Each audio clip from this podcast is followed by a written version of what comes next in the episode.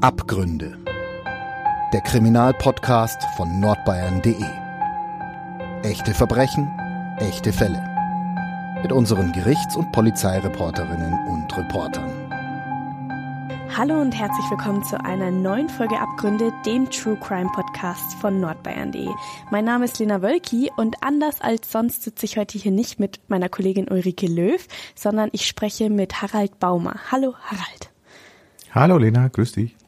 Ja, du bist auch Redakteur hier beim Verlag Nürnberger Presse. Früher warst du Gerichtsreporter, heute bist du Hauptstadtkorrespondent und berichtest für uns aus Berlin. Aber heute geht's um deine alte Aufgabe sozusagen, um die Aufgabe des Gerichtsreporters. Und heute sprechen wir über einen Fall, den hat sogar Netflix für sich entdeckt. Wie genau und was wir damit zu tun haben, darauf kommen wir später zu sprechen. Aber jetzt erstmal von Anfang an, es geht um einen Überfall. Und vielleicht kannst du uns mal ein bisschen was zu diesem Überfall erzählen. Das war ein Überfall auf eine Bankfiliale in Nürnberg in der Scharerstraße im Dezember 1991. Da hat ein Mann schon die erste Besonderheit eigentlich an diesem Fall, sich mit dem Taxi zum Tatort fahren lassen ließ dann das Taxi warten während des Banküberfalls äh, und sich mit dem Taxi wieder abtransportieren. Mhm. Er hat bei diesem Banküberfall 50.000 D-Mark erbeutet. Damals waren wir ja noch in D-Mark-Zeiten. Mhm. Und ähm, wie jeder Banküberfall natürlich ein, ein Fall, der jetzt ohne alle sonstigen Besonderheiten schon mal für ein gewisses Aufsehen gesorgt hat. Mhm. Es kam ja dann relativ schnell dazu, dass die Polizei einen Verdächtigen hat, hatte. Kannst du, kannst du uns mal erklären, wie es dazu kam? Ja, das, äh, der Mann hat das Pech, dass er von einer unglaublichen Leibesfülle war und ist. Also es geht immer so, ist immer die Rede von 180 bis 200 Kilo, mhm. die er wiegt beziehungsweise damals gewogen hat und von einer Körpergröße von 1,91 Meter. Das heißt schon ein ziemlich auffallender Typ. Äh, von der Sorte gibt es jetzt nicht so wahnsinnig viele.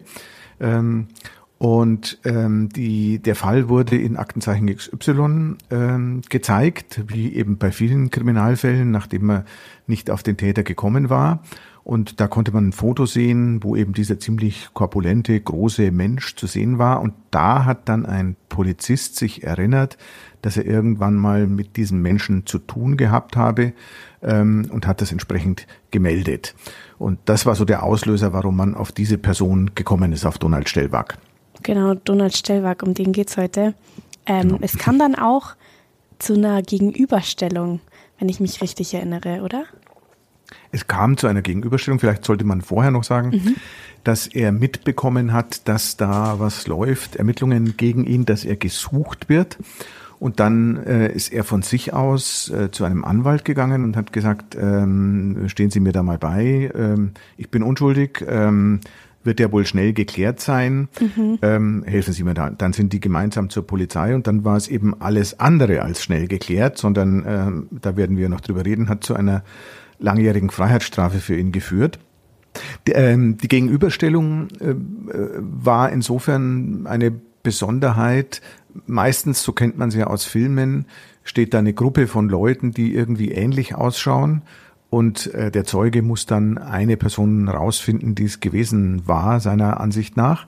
Äh, in dem Fall stand aber nur er allein hinter dem Fenster, hinter der so. Scheibe, weil man Vergleichspersonen quasi gar nicht finden hätte können mit seinem Erscheinungsbild. Mhm. Ähm, und er wurde dann eben tatsächlich identifiziert ähm, von in erster Linie von zwei Zeuginnen, nämlich von der Taxifahrerin, die ihn äh, zum Tatort gebracht hatte und von einer Bankangestellten.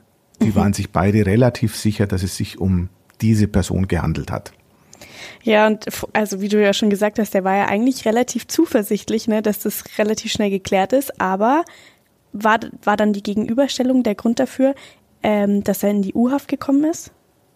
Ja, es, also bei allem, was man jetzt nach, im Nachhinein weiß, muss man natürlich schon sagen, es gab schon eine ganze Reihe von Argumenten, die gegen ihn sprachen zum ersten Mal, zum ersten Mal seine Erscheinung, also die, die ich ja gerade schon beschrieben habe, dass äh, ist natürlich schon was anderes, als ob da ein Durchschnittsmensch mit einer Durchschnittsgröße und einem Durchschnittsgewicht also das hat schon, war der erste Punkt, der gegen ihn gesprochen hat. Und dann die beiden Zeuginnen, die sich relativ sicher waren, hat ihm natürlich auch nicht gerade nicht, nicht gerade geholfen, da wieder rauszukommen aus der Geschichte. Und dann muss man auch noch als letztes dazu sagen, er hatte eine ganze Reihe von Vorstrafen, Betrug und Unterschlagung und so weiter, die zwar nicht Bankraub, aber die schon zumindest ein bisschen in diese Richtung gingen. Und äh, das alles zusammen hat dazu geführt, dass er in Untersuchungshaft kam. Dann kam es ja auch irgendwann zu dem Gerichtsverfahren und mhm. da warst du dann auch dabei. Genau. Das war vor ziemlich genau 30 Jahren, also gut 29 Jahren hat dieser Prozess stattgefunden. Das war ein schon sehr aufsehenerregender Prozess selbst für meine damaligen Verhältnisse, also ich war neun Jahre lang Gerichtsreporter, da lernt man natürlich ähm, jede Menge mhm. sensationelle, spektakuläre, ungewöhnliche Fälle kennen. Aber selbst für für diese Verhältnisse war es schon außergewöhnlich, unter anderem deswegen, weil, das hatten wir bisher jetzt noch nicht erwähnt, weil da ein Gutachten reinspielte, eines Humanbiologen. Da ging es um das Ohr des Angeklagten, anhand dessen er dann zusätzlich noch identifiziert wurde. Und das war echt spannend und höchst ungewöhnlich. Also sowas kam bisher auch noch nicht vor bei den Gerichtsverfahren, die du so besucht hast in deiner Nein, Zeit? also ich hatte tatsächlich ähm, äh, keinen einzigen Fall, wo jemand anhand seines Ohres äh, identifiziert worden wäre. Ja. Ähm, also man muss dazu sagen, das war wie gesagt ein Humanbiologe aus Frankfurt, der äh, Tatortfotos, Tatortaufnahme von der Überwachungskamera verglichen hatte äh, mit dem Originalohr des Tatverdächtigen, des Angeklagten und der dann zu dem Ergebnis kam, mit sehr großer Wahrscheinlichkeit sei das dieselbe Person, also der, von dem die Fotos gemacht wurden und mhm. der, der jetzt vor, vor Gericht saß. Äh, der hat es damals so erklärt, da kann ich mich noch gut erinnern, ähm, dass ein Ohr eines Menschen, das weiß man ja als Laie auch nicht, ähm, in etwa so gut zur Identifizierung beitragen kann wie ein Fingerabdruck. Das heißt, mhm. das Ohr eines Menschen habe unzählige Merkmale, anhand derer man einen Menschen zweifelsfrei identifizieren kann. Und deswegen hat sich dann praktisch auch das Gericht auf den Gutachter so ein bisschen verlassen, sozusagen. Ja, da kam manches zusammen, äh, die bereits erwähnten Faktoren, die Zeuginnen, sein Vorleben, sein Erscheinungsbild und dann eben auch noch dieses Gutachten des Humanbiologen, das damals niemand so recht hinterfragt hat. Der mhm. trat relativ überzeugend auf. Deswegen hat ihm das Gericht auch äh, Glauben geschenkt. Und diese ganzen Faktoren haben dann dazu geführt, dass der Richter in der Urteilsverkündung gemeint hat, es sei schlichtweg unvorstellbar, dass dieser Mensch nicht der Täter gewesen sei. Aber bei dem Gerichts, bei dem Gerichtsverfahren ging es jetzt nicht nur allein um den, um den Banküberfall, oder?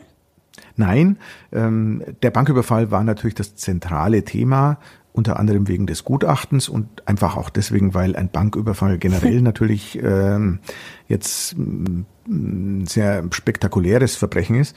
Ähm, es ging aber nebenbei noch um eine Unterschlagung, wo er irgendeinem Geschäftspartner 230.000 D-Mark nicht zurückgegeben haben soll, die der ihm anvertraut hat.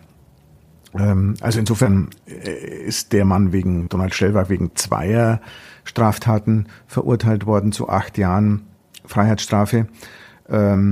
Und die zweite Sache, die hat auch Bestand gehabt, das Urteil. Also äh, aufgehoben wurde der, der Bankraubfall später, aber nicht dieser Unterschlagungsfall. Mhm. Was ich ganz interessant fand, war, dass der Donald Stellwag ja sogar ein Alibi hatte. Aber war das einfach nicht wasserdicht genug oder warum wurde darauf nicht so wirklich eingegangen? Tja, gute Frage. Da kommt schon auch sein Vorleben beziehungsweise seine damalige Tätigkeit spielt eine Rolle. Äh, es war so, der war Chef einer Drückerkolonne im Osten Deutschlands. Also Drückerkolonne heißt eine Truppe, die Zeitschriften an der Haustür Leuten verkauft, möglichst viele Zeitschriften aufschwätzt. Und mit den Jungs, sage ich jetzt mal, war er unterwegs in Sachsen-Anhalt zum Tatzeitpunkt drei bis vierhundert Kilometer, glaube ich, äh, entfernt vom, vom Tatort. Und seine Helfer, seine, mhm. die Mitglieder seiner Drückerkolonne haben äh, äh, tatsächlich äh, versichert, der sei mit ihnen an diesem, zu diesem Zeitpunkt äh, unterwegs gewesen, beim Essen gewesen und er könne es nicht gewesen sein. Das ist natürlich ein bisschen ein Unterschied, ob man mit Staatsanwälten und Richtern unterwegs ist oder mit den Mitgliedern einer Drückerkolonne. Äh, was jetzt die Glaubwürdigkeit der Zeugenaussage betrifft. Natürlich hat zunächst mal jeder Zeuge, jeder Mensch das Recht, dass man seine Aussage ernst nimmt. Das Gericht kam aber zu dem Ergebnis, dass die Aussagen so ähnlich klängen bis ins kleinste Detail hin, dass man eher davon ausgeht, dass die abgesprochen worden seien. Das heißt, dass die ihren Kumpel rausreißen wollten aus der Angelegenheit. Und deswegen hat man diesen Zeugenaussagen weniger Glauben geschenkt als den äh, Zeugenaussagen eben zum Beispiel der Taxifahrerin und der Bankangestellten, die ja keine Beziehung zu ihm hatten. Und dann kam es eben zu dem Schuldspruch, den hast du, glaube ich, gerade auch schon gesagt. Es waren acht Jahre. Ja. Genau, dann ist er ins Gefängnis er. gekommen. Saß er erstmal, genau. Also er war ja vorher schon gesessen in Untersuchungshaft, mhm. ähm, aber er saß dann selbstverständlich auch nachher weil Freistaat von acht Jahren zu allergrößten Teilen im Normalfall abgesessen werden muss. Er musste sie absitzen, unter anderem deswegen, weil man bei ihm keine Schuldeinsicht erkannt hat. Das ist natürlich ein gewisses Problem. Wie soll jemand eine Schuldeinsicht zeigen, der es gar nicht war? Also das Gericht und die Strafvollstreckung sind später davon ausgegangen, hier haben wir halt es mit einem Täter zu tun, der sich auch äh, Jahre nach der Verurteilung immer noch nicht zu seiner Tat bekennen will. Und das wurde ihm nicht gerade zu seinen Gunsten angerechnet.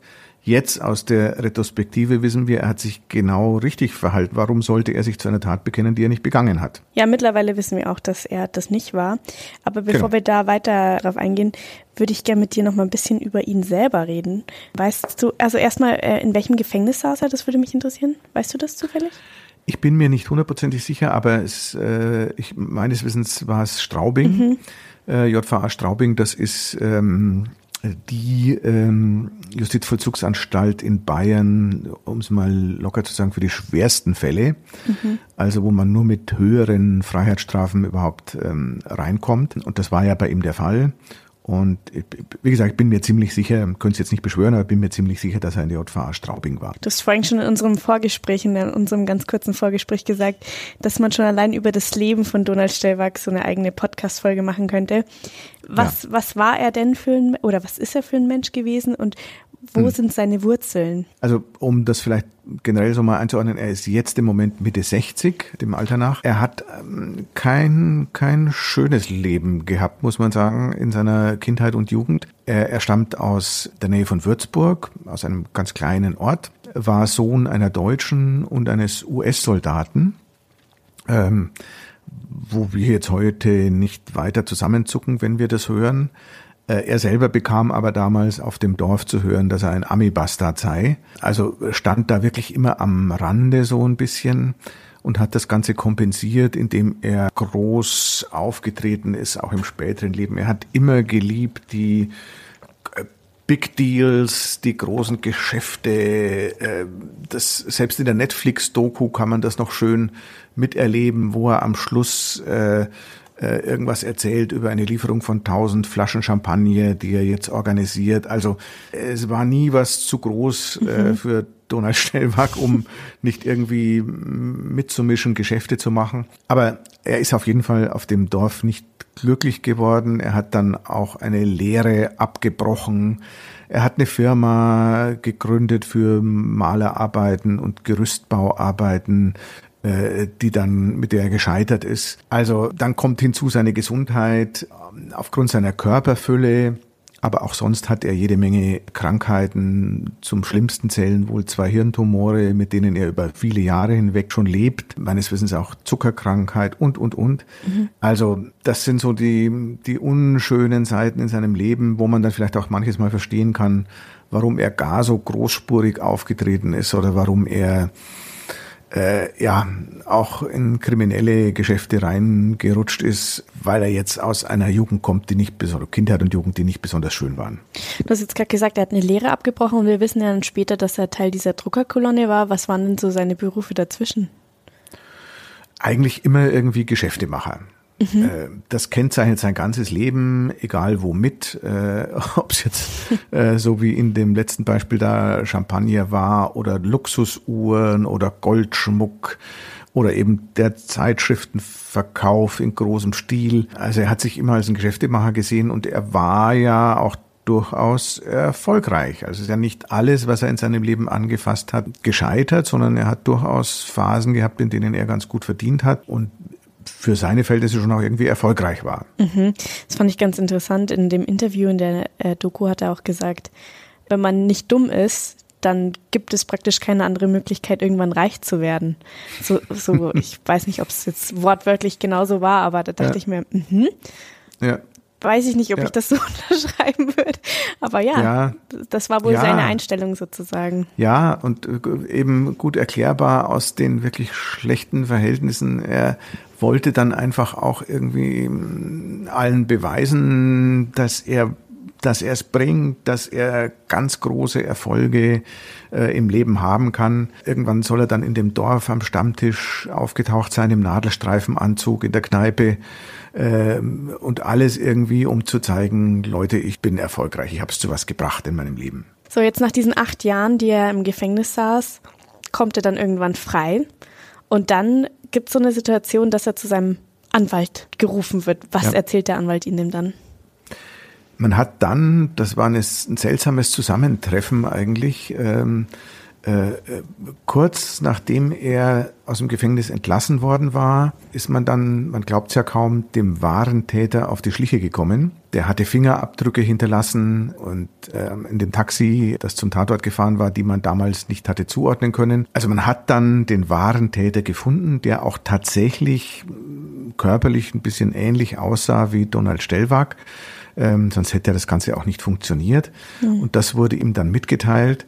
Und dann äh, muss man sich einfach mal vorstellen, äh, jahrelang im Gefängnis gesessen und plötzlich erfährst du, was du ja selber schon lange weißt, dass du es nicht warst, dass jetzt auch die Justiz das anerkennt beziehungsweise gegen den wahren Täter ermittelt wird, da bricht schon eine Welt für einen zusammen, weil es ist ein Gefängnisaufenthalt, ist ja nun auch äh, vor allem ein so langer Gefängnisaufenthalt. Mhm ist ja nun alles andere als schön. Selbst wenn ein Donald Stellwag sich das schon irgendwie einzurichten verstanden hat im Gefängnis, durchaus auch seine Kumpels hatte und sich Dinge organisiert hat, worauf er auch, glaube ich, im Nachhinein sehr stolz ist, dass er jetzt nicht von allem abgeschnitten war im Gefängnis, sondern durchaus seine Kontakte gepflegt hat. Aber trotzdem bleibt es eine Freiheitsstrafe, eine sehr lange. Und da, glaube ich, ist er schon erstmal irgendwie, hat sich einerseits gefreut, ist aber auch irgendwie zusammengebrochen. Äh, angesichts der Tatsache, dass es jetzt endlich raus ist. Mhm, und nicht schon früher. Der Mann hatte, was das angeht, ja wirklich wahnsinnig viel Pech. Also, dass es jemanden gab, der ihm auch noch geähnelt hat und diesen ja. Banküberfall begeht. Und ich weiß nicht genau, der wirkliche Täter, der hat ja auch der hat ja gar nicht wirklich mitbekommen, dass, dass jemand anders für ihn ins Gefängnis gegangen ist oder weiß man das gar nicht so genau? Hat er behauptet. Okay, ähm, hat er behauptet. Äh, Ob es stimmt, kann ich nicht beurteilen. Äh, das wäre natürlich eine doppelte und dreifache Infamie, wenn der wahre Täter gewusst hätte, dass ein anderer für ihn sitzt. Ähm, aber das ist nicht nachweisbar und er hat sich dann auch entschuldigt. Hat natürlich jetzt dem Donald Stellwag auch nichts geholfen, dass mhm. der wahre Täter dann äh, es bedauert, dass jemand anders für ihn Strafe absitzen musste. Ja, der wurde dann auch verurteilt. Bei dem kam noch ein bisschen was zusammen. Der andere, also der wahre Täter, mhm. der hat dann eine, ich glaube, elfjährige oder elfeinhalbjährige Freiheitsstrafe bekommen, aber wohlgemerkt jetzt eben nicht nur für diesen einen Banküberfall, sondern für ein paar andere Delikte auch noch, die er begangen hatte. Mhm. Gab es dann eine Entschädigung für den Donald? Ja, er hat in mehrfacher Hinsicht Entschädigung erhalten. Ähm, zum einen war da die Haftentschädigung durch den Freistaat Bayern. Die Haftentschädigung, das ist ein Kapitel für sich. Das können äh, fast, kann fast niemand verstehen, warum die so niedrig ausfällt. In seinem Fall waren es dann für diese lange Zeit im Gefängnis, äh, ich glaube 60.000 Mark, 30.000 Euro, äh, die er bekommen hat. Aber es kommt noch was anderes hinzu. Er hat tatsächlich es geschafft, und das ist echt auch eine Sensation gewesen, gegenüber diesem Gutachter sich gerichtlich durchzusetzen, der ja damals maßgeblich mhm. dazu beigetragen hatte, dass er überhaupt ins Gefängnis muss mit seinem Gutachten. Und von dem hat er auf zivilrechtlichem Wege immerhin 150.000 Euro Schmerzensgeld erkämpft. Das war deswegen ein ganz, eine ganz besondere Situation, weil man das bis dahin eigentlich nicht kannte, dass äh, ein Sachverständiger zivilrechtlich haften muss, wenn sein Gutachten nicht in Ordnung war. Deswegen hat das für großes Aufsehen gesorgt. Woran lag das, dass er da tatsächlich dann zivilrechtlich gehaftet hat? Weil, weil das einfach so, so weit daneben lag oder wie kann man Offensichtlich, sich das ja. Mhm. Also auf jeden Fall war das Gericht äh, am Ende der Meinung, äh, das ist echt ein Fall, wo der Sachverständige dafür gerade stehen muss, dass letztlich ja auf jeden Fall falsches Gutachten geliefert hat, weil es war einfach nicht, das eine Ohr war nicht das andere Ohr. Es kam ja dann, äh, es kam ja dann nach der Freilassung zu einem richtigen Presserummel für Donald, den er ja auch ja so ein bisschen für sich genutzt hat, wenn man das mal so sagen kann. Absolut. Und äh, das ist auch eine Sache, die ich ihm von Herzen gegönnt habe, damals und auch heute noch. Er wurde wirklich rumgereicht. Er war bei Maischberger, er war bei Kerner, er war bei Fliege. Also in allen Talkshows, die man sich nur vorstellen kann, durfte der Donald Stellwag auftreten. Man, man kann wirklich sagen, ganz Deutschland hat ihn irgendwie bedauert dafür, dass er äh, Opfer eines Justizirrtums geworden ist. Und das hat ihm in mehrfacher Hinsicht was gebracht. Also erstens mal fand er das natürlich toll, dass er vor aller Augen rehabilitiert wird und die Justiz nun dann den schwarzen Peter bekommt. Für die Justiz war das ja nun alles andere als angenehm. Und zweitens konnte er da, also die Berühmtheit, glaube ich, hat ihm dann in der Hinsicht schon auch gefallen und dann konnte er auch noch einiges an Geldeinnahmen sich sichern. Er selber sagt, es waren gar nicht so sehr die, die Talkshow-Auftritte, für die hätte er irgendwie immer was so um die 500 bis 1000 Euro erhalten, sondern er hat das sehr geschickt für sich ausgenützt. Er hat Verträge mit Firmen, zum Beispiel mit einer Brauerei abgeschlossen, für die er dann Product Placement in den Talkshows betrieben hat. Also er hatte schlichtweg ein T-Shirt, wo der Name der Brauerei drauf stand.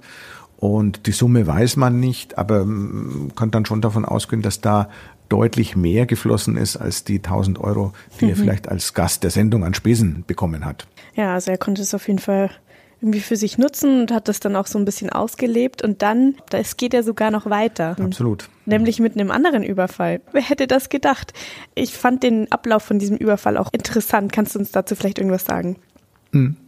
Also, äh, es war folgendes. Äh, Im Dezember 2009 wurde ein äh, Altgoldtransport, ähm, also alter Goldschmuck oder Zahngold, was auch immer, da, das ja so anfällt und das dann eingeschmolzen werden soll und neu verarbeitet werden soll.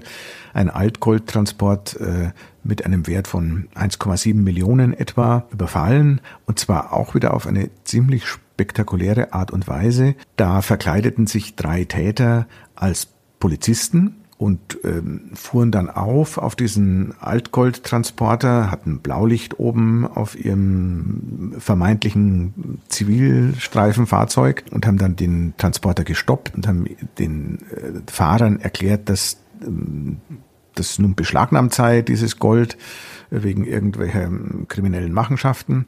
Auf jeden Fall haben sie dann äh, sich dieses Gold gesichert. Äh, um es gleich zu sagen, unter diesen drei Tätern war nun ausnahmsweise nicht Donald Stellwag. Mhm. Äh, das wurde, hat ihm niemand vorgeworfen, sondern es ging darum, dass er der entscheidende Tippgeber für diesen äh, Überfall auf den Goldtransport gewesen sein soll. Er soll dem Hauptangeklagten, einem Gangster, Rapper, Rap-Musiker, soll er, mit dem er Kontakt hatte, weil der bei ihm eine Uhr gekauft hat oder mehrere Uhren gekauft hat, äh, er soll dem den Tipp gegeben haben, dass da zu dem Zeitpunkt ein Goldtransport unterwegs ist, den man überfallen könnte. Ja, man, man muss wirklich sagen, das ist ja theoretisch die nächste Knallergeschichte überhaupt, dieser Überfall. Es gibt dazu auch einen Film Rheingold, weil mhm. der Rap heißt Chata. Mhm. Also auch genau. eigentlich ja. für sich schon gesehen eine Riesengeschichte. Und dann gibt's eben noch diese Verbindung zu unserem Donald. Diese Gerichtsverhandlung zu diesem Überfall, die muss ja auch wirklich Wellen geschlagen haben.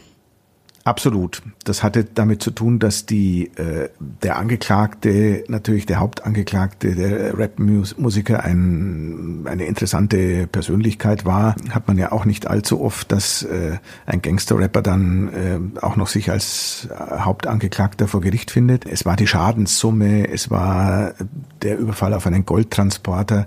Das spielte alles zusammen. Und dann natürlich auch noch zu allem Überfluss äh, war, waren Justiz, Polizei und Justiz der Meinung, dass äh, unser Donald Stellberg, sage ich mal, verwickelt war, wenn auch nur als Tippgeber und möglicherweise als Profiteur. Ähm, die Beute ist übrigens bis heute nicht gefunden. Mhm. Ja, da ist praktisch schon fast ein Mythos, was mit diesem Gold passiert sein könnte. Genau. Ich habe mich nur gefragt, wie kann es denn sein, dass, dass unser Donald, das klingt blöd, aber dass der mhm. eine Verbindung zu diesem Rapper hatte. Also klar, er mhm. hat ihm Uhren verkauft, aber mhm. wie kam das dazu? Weißt der Donald Stellwag hatte einen Laden in Lauf, hieß glaube ich Goldoase mhm. wo er auf seine Art wieder jede Menge Geschäfte äh, betrieben hat. Also da ging es, wie der Name schon sagt, natürlich um Gold und Schmuck, aber auch um Uhren und vermutlich auch diverse andere Geschäfte noch, die da nebenbei gelaufen sind. Und nachdem er in diesem Business war, hat er einen Altgoldhändler aus Neumarkt kennengelernt, von dem er dann was über den Transport erfahren haben soll, diesen, diesen Goldtransport, was er dann weitergegeben haben soll. Die Beziehung zum Rapper, also man weiß wirklich nur, dass da Uhren Geschäfte gelaufen sein sollen. Was da sonst noch alles war, kann man sich nur mm, ausdenken oder mhm. erschließen, mhm. aber das weiß man nicht genau. Mhm. Also da auch schon wieder irgendwie verrückteste Verbindungen und viel Pech naja, die und haben viel sich Glück auch, auf, einen, auf einmal. Genau, die haben sich auch irgendwie natürlich als gegenseitig erkannt sicher, als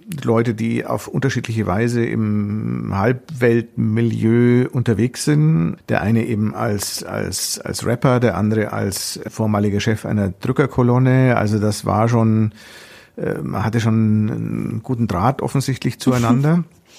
Äh, wenn sie auch so im Erscheinungsbild natürlich komplett unterschiedlich waren. Und der Justiz jedenfalls schien es ziemlich logisch, dass äh, diese Beziehung bestand und dass Stellwag auch der Tippgeber gewesen war. Wie, wie ist das Urteil zu diesem Fall? Ich kann jetzt gar nicht auswendig sagen, wie die drei, in Anführungsstrichen, Polizisten, äh, die Täter äh, verurteilt worden waren. Was ich aber weiß, weil es ja für unseren Fall dann oder für unsere Person wieder interessant ist, Donald Stellwag konnte nicht weiter zur Rechenschaft gezogen werden, weil es da ein Gutachten gab, das ihn als haftunfähig bezeichnete. Das ist bei ihm ja auch nicht so ganz, ich habe ja vorher seine Krankheiten mal beschrieben, mhm. ist bei ihm ja auch nicht so eine ganz unlogische Geschichte. Auf jeden Fall wurde er haftunfähig geschrieben und damit war dann die Angelegenheit für ihn erledigt. Also er musste nicht weiter ähm, verhandelt werden, er wurde auch nicht verurteilt äh, vom Landgericht Stuttgart, sondern er war einfach raus aus der Geschichte.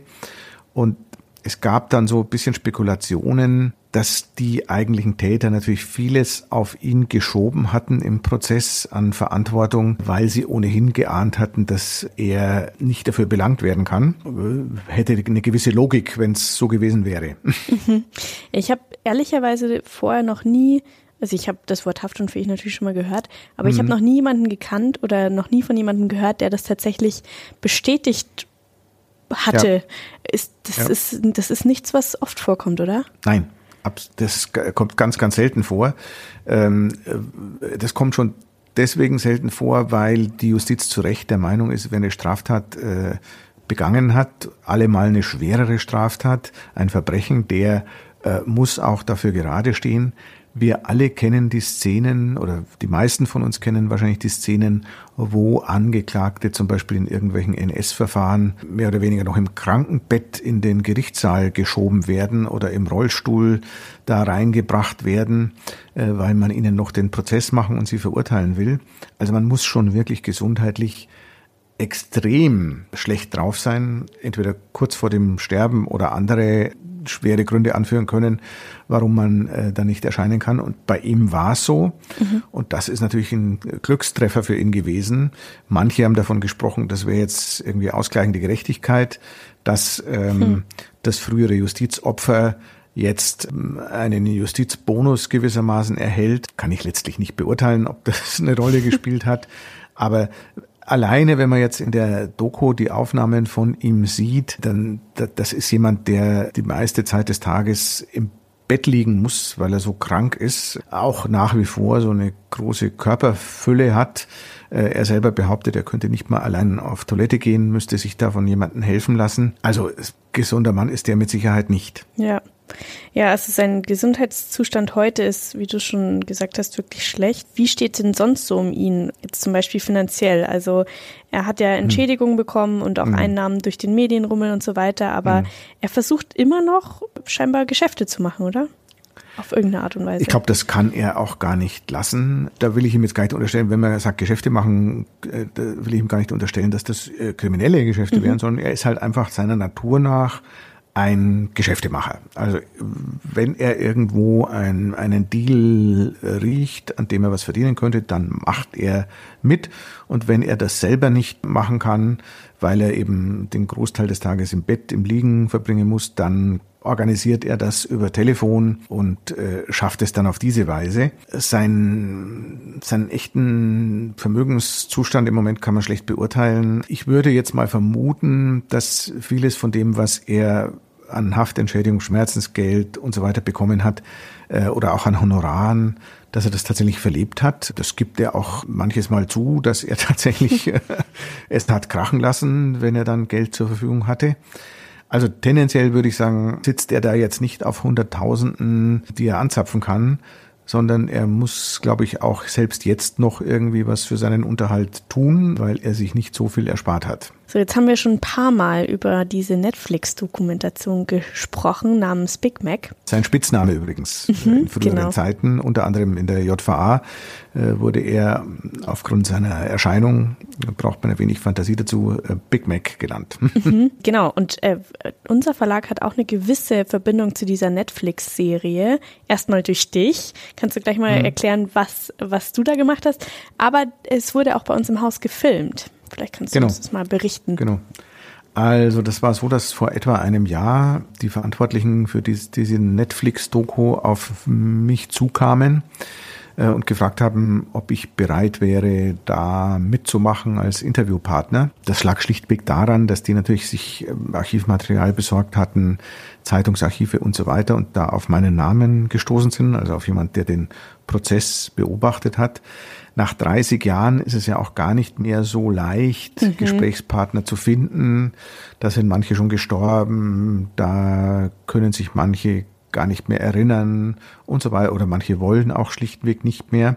Und deswegen äh, kam ich dann ins Spiel. Ich habe mich bereit erklärt, natürlich auch mit gewissen Bedenken, weil 30 Jahre lassen einen dann schon manches vergessen einfach. Äh, musste dann schon wirklich auch meine gesamte eigene Berichterstattung nochmal durchlesen, um, um, um in den Fall wieder reinzukommen. Und äh, wie du erwähnt hast, die wollten dann möglichst authentisch drehen und sind dann mit mir ins äh, Archiv äh, des Verlags Nürnberger Presse gegangen. Das schien denen ein sehr geeigneter, sehr guter Drehort weil wer unser Archiv kennt, also zumindest das Papierarchiv der, der alten, der alten Fotos, das besteht eben noch, wie man sich klassischen Archiv mhm. vorstellt, aus vielen Holzkästen, in denen diese Fotos gelagert werden. Also das war für die ein, einfach ein schönes äh, Umfeld. Und dann haben wir tatsächlich einen ganzen Nachmittag dort gedreht. Mit, ich glaube, drei, vier Stunden wurde ich allein befragt. Aus den drei, vier Stunden wurden dann im Endeffekt wahrscheinlich in der Doku fünf Minuten oder so, mhm. wenn überhaupt. Aber gut, so äh, läuft das Geschäft nun mal. Und so kam da auch unser Haus dann gewissermaßen zu Ehren. Ja, dieses Archiv ist wirklich, ja, wie man sich vorstellt, wie du gerade schon gesagt hast, ganz viele, ganz viele Holzboxen. Aber genau. wer sich die äh, Doku anschaut, der wird das ja auch sehen. Genau. Warum, habe ich mich gefragt. Es ist jetzt, es ist du hast zwar gesagt, das ist jetzt knapp 30 Jahre her und so weiter, aber warum hat Netflix gerade jetzt irgendwie ein Interesse daran, diesen Fall nochmal aufzurollen? Hast du da eine Idee? Ich glaube, mit irgendeinem Jubiläum oder so hat es nichts zu tun, sondern die sind ja sehr ambitioniert, was solche Dokus betrifft, machen das auch mit einem unglaublichen Aufwand. Also allein die Tatsache, dass äh, zwischen der ersten Anfrage an mich und dem eigentlichen Dreh dann viele Monate vergingen und dass nach dem Dreh das Ganze dann nochmal eben im Grunde ein Jahr dauerte, bis es veröffentlicht wurde, zeigt schon, was da an, an Manpower dahinter steckt. Und man hat dann irgendwie, das habe ich leider mit dem äh, Kollegen, mit dem Redakteur, der, der das, der verantwortlich war, nicht besprochen, aber er ist einfach auf diesen Fall gestoßen und hat gedacht, wie wir ja jetzt auch, da steckt wirklich so viel drin mhm. an, an spektakulärem, dass man es eigentlich, also wenn, wir müssen uns ja auch mal vor Augen führen, wenn das jemand äh, äh als, als Buch veröffentlichen würde, als, als Roman, als Geschichte, äh, oder auch als, als, als Spielfilm. Man, man würde ihm ja sagen, jetzt hast du aber schon ziemlich dick aufgetragen. Ja. Äh, kannst du nicht vielleicht ein paar Handlungsstränge rausnehmen? damit das Ganze irgendwie glaubhafter wird. Und das, glaube ich, war schon ein Grund, warum sich Netflix dafür interessiert hat. Auch gut für uns. So sind wir auch mal wieder auf diesen Fall gekommen. Darf ich dich? Ja. Der ist nämlich bei uns irgendwie im Archiv verschwunden. Aber äh, sei es drum, ähm, darf ich dich nach so einem kleinen Fazit fragen? Also mich würde interessieren, wie schätzt du das ein? Denkst du, er war wirklich ein Tippgeber oder ist das jetzt zu unjournalistisch, das zu sagen? Hm. Also ich, nachdem ich jetzt bei diesem Stuttgarter Fall, der wurde ja vom Landgericht Stuttgart verhandelt, mhm. nicht persönlich dabei war, im Gegensatz zum Nürnberger Fall, will ich mich jetzt da nicht zu sehr aus dem Fenster hängen. Mhm. Aber klar, es gibt einem schon zu denken, wenn diese Beziehungen, er kannte jemanden, der was von dem Transport wusste, er kannte nachweislich auch denjenigen, der den Transport überfallen hat. Also wenn man so eins und eins zusammenzählt, ist es nicht kann man schon von äh, gewissen Verdachtsmomenten ja. sprechen. Und wie gesagt, die Justiz war ja auch der Meinung. Aber da muss man eben sagen, so what? Er ist nicht dafür verurteilt. Und wenn jemand nicht für irgendwas verurteilt ist, dann hat er es halt einfach auch nicht getan. Zumindest nicht so, dass man sagen könnte, er war es. Und vielleicht war es ja doch irgendwie ausgleichende Gerechtigkeit. Das ist ein dass er aus der Nummer rausgekommen ist. Das ist ein tolles Schlusswort. Vielen Dank, äh, Harald, dass du mit mir diesen Fall nochmal besprochen hast. Und wer weiß, vielleicht finden wir in unseren Archiven noch mal was aus diesen, ich glaube, neun Jahre warst du Gerichtsreporter, oder? Ich war zwischen 1991 und 2000 Gerichtsreporter, neun Jahre, ungefähr neun Jahre. Ungefähr neun Jahre. Müssen wir einfach Gibt's mal, schon noch ein paar Fälle. Müssen wir mal nachgucken, müssen wir mal den, das Archiv besuchen, genau. Okay, also vielen Dank und auch vielen Dank fürs Zuhören. Wir hören uns dann in zwei Wochen wieder. Bis dahin, tschüss.